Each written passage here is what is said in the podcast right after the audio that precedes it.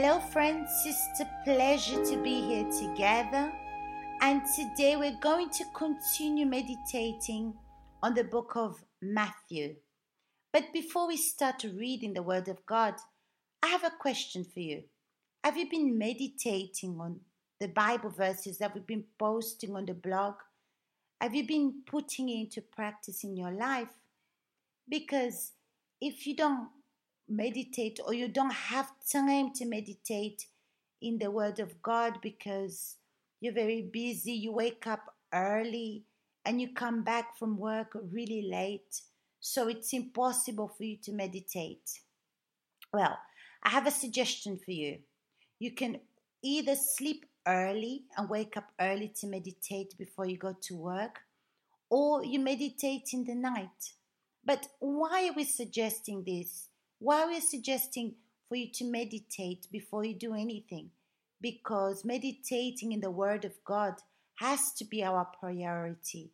We have to put God in the first place because when you have something important to do, when you have something that's really uh, pressing and you need to get it done, you always put into the first place. Or if you love this person, you want to show the person that they're first in your life. So if you're this kind of person that's really busy, really occupied, you find yourself putting the things of God in the last place. So this is really bad for your spiritual life because you forget about God. You do choices in your life. You make choices in your life that doesn't make that doesn't bring any results in your life. That means the most important thing that needs to be in your life, which is God, you leave it for last. And you say to yourself that, oh, God understands. I have all these things to do and I don't have time. But this cannot happen, my friends. We need to know how to prioritize things in our life. And maybe you're a faithful tither.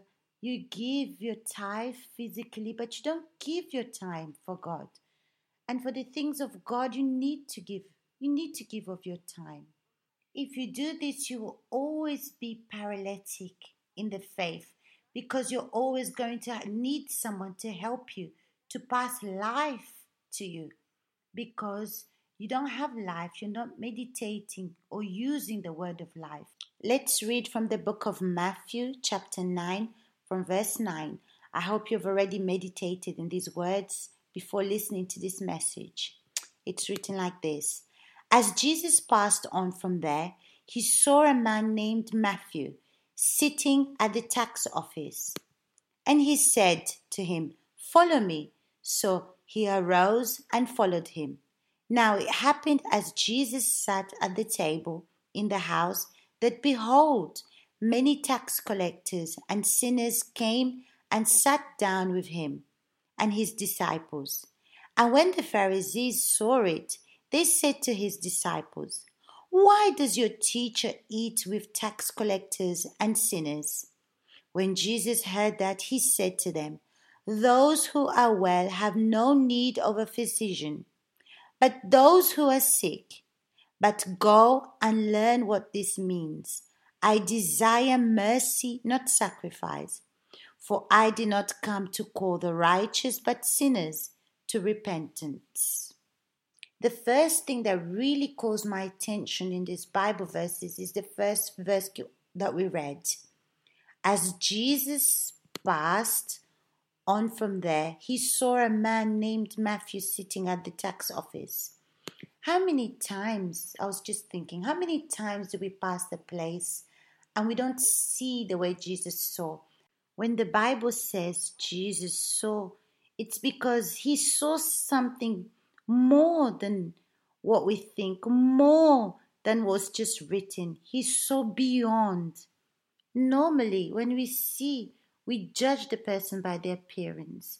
But Jesus knows our thoughts. He knows our hearts. He knows what goes on inside of us. So, what do I see here? Jesus saw what was inside Matthew, the, the one that was seeking. He was living the wrong life, he was living an unjust life. He saw that inside of him. When the person's living a wrong life and she wants to change, he doesn't know where to start. But my friends, Jesus is watching you. Jesus is seeing what's going on inside of you. Maybe you're in the wrong ways. You're doing the wrong things. You, you take the wrong attitudes. You react in the wrong way. And you start to feel bad. You have a problem of character. And you start to feel bad. Not because people are watching you and judging you. No, but you feel bad inside of you because you're not okay. You, you're not agreeing with what you're doing in your life. You see that it's wrong. My friend, Jesus is watching you. He sees that you're looking for righteousness. You want to do things the right way. No, not to show anyone or to show people that now you're a different person. No, but you're looking to change your insides. Then Jesus looked at Matthew and said, Follow me. Jesus saw what was inside of him. Jesus saw that he was seeking to be righteous before him. So Jesus invited him to follow him. And he accepted and he followed. He didn't stop to think twice, oh, do I go? Don't I go? No. He got up and he just went. Because that was what he was looking for. And he knows his way of living was wrong. So he was looking, he got up, and he followed. And it happened as Jesus was sitting on the table with his disciples that many tax collectors and sinners came to sit with him and his servants. And those that realized they were living the wrong life grouped up and went to eat with Jesus at the table.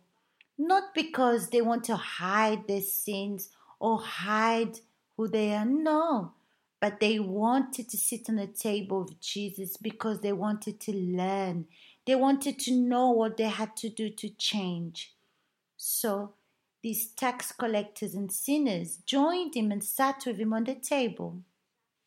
And as they saw Matthew going and eating with Jesus, so they, they thought, okay, I'm going to follow as well because Matthew is a tax collector, sinner, and he's always asking people to pay up, and now he's following him. So, me as well, I'm going to follow him.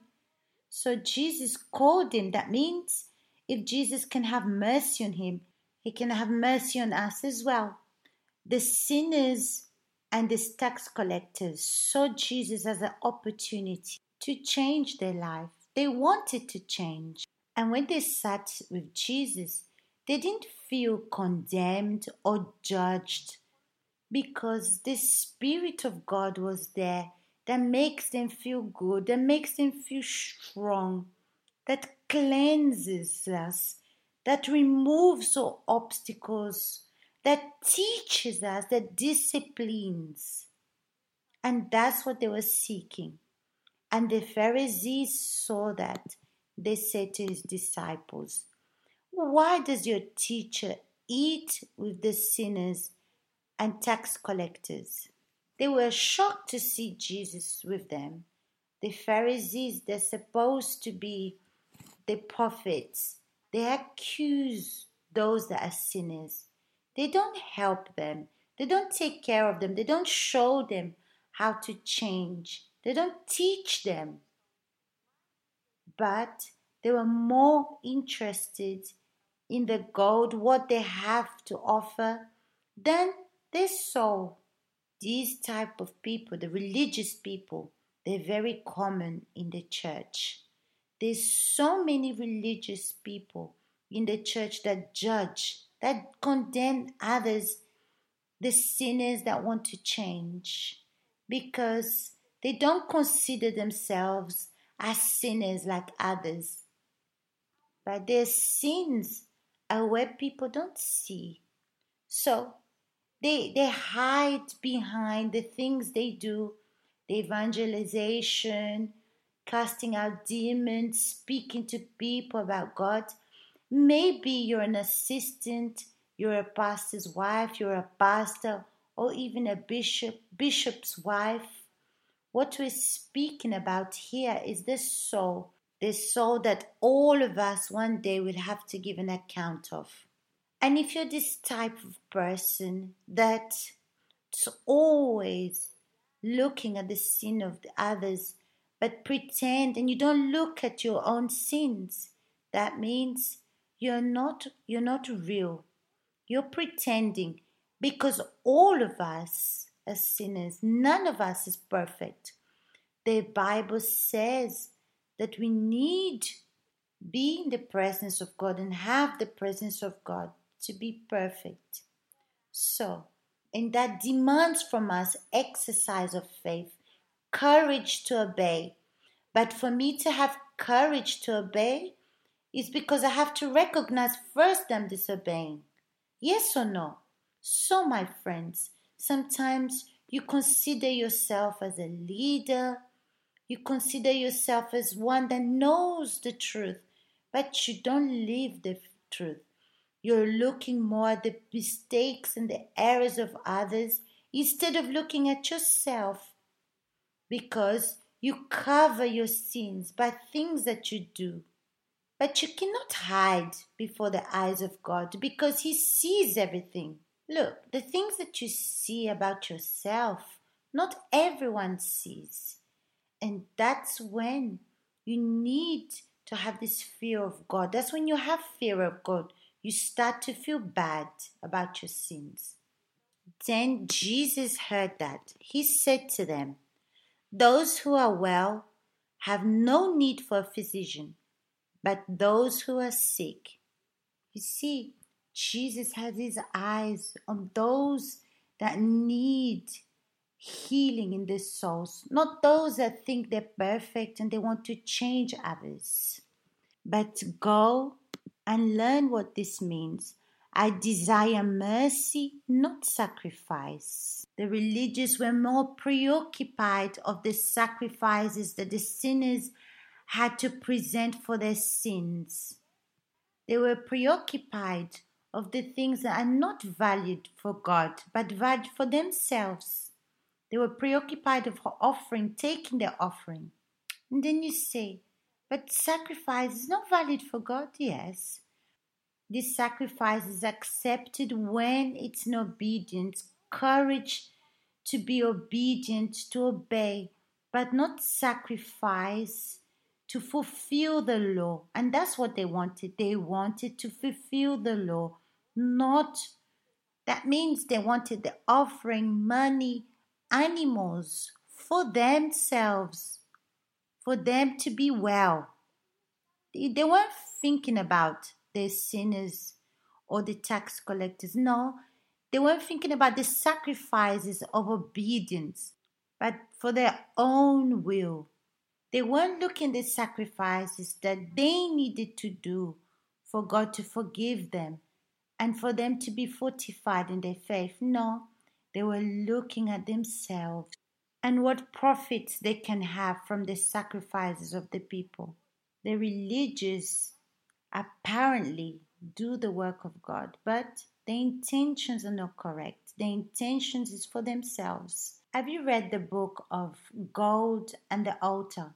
It speaks a lot about this. You should read it. It's a very good book. So, the sacrifice that God wants is the obedience, the sacrifice of depending on Him, not to depend on money or what I have. Is that clear?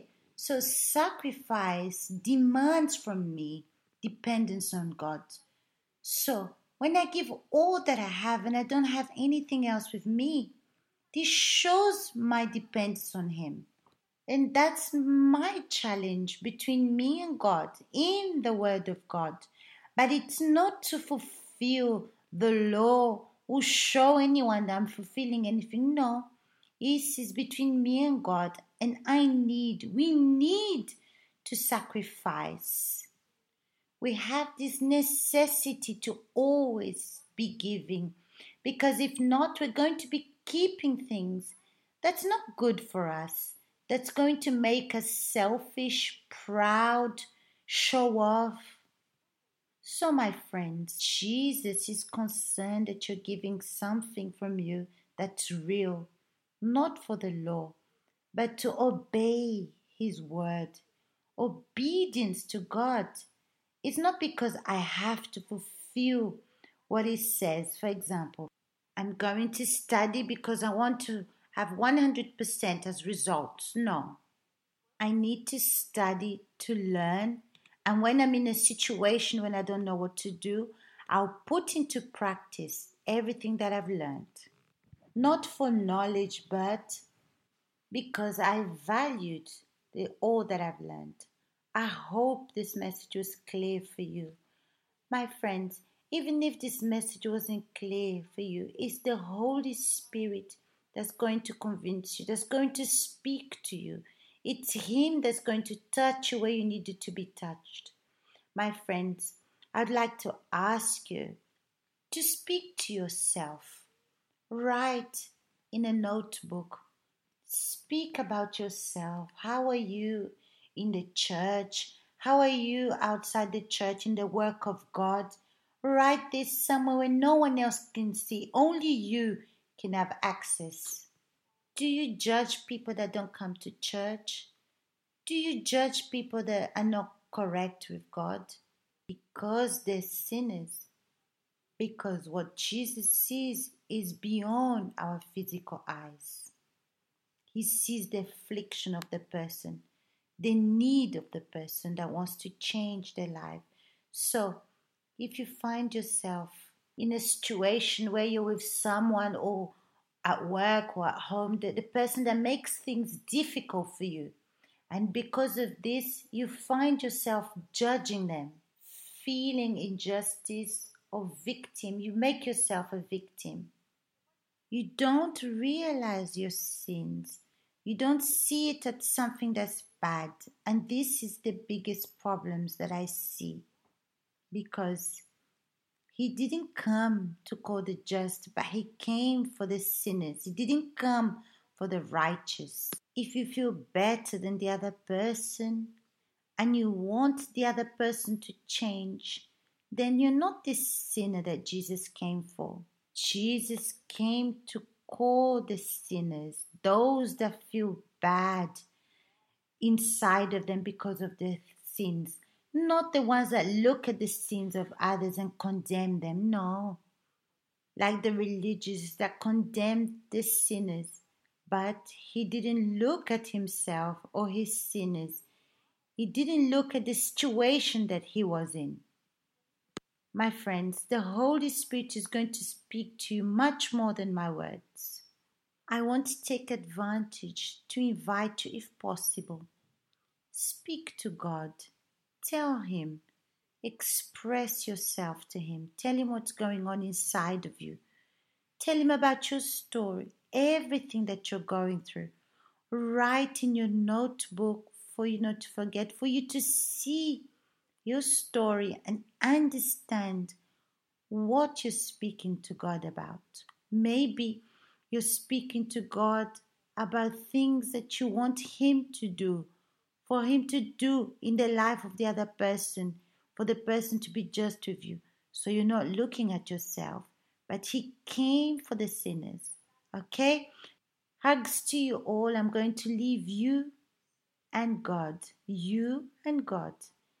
Stay together alone, speak to Him, and He's going to reveal to you what you have to do.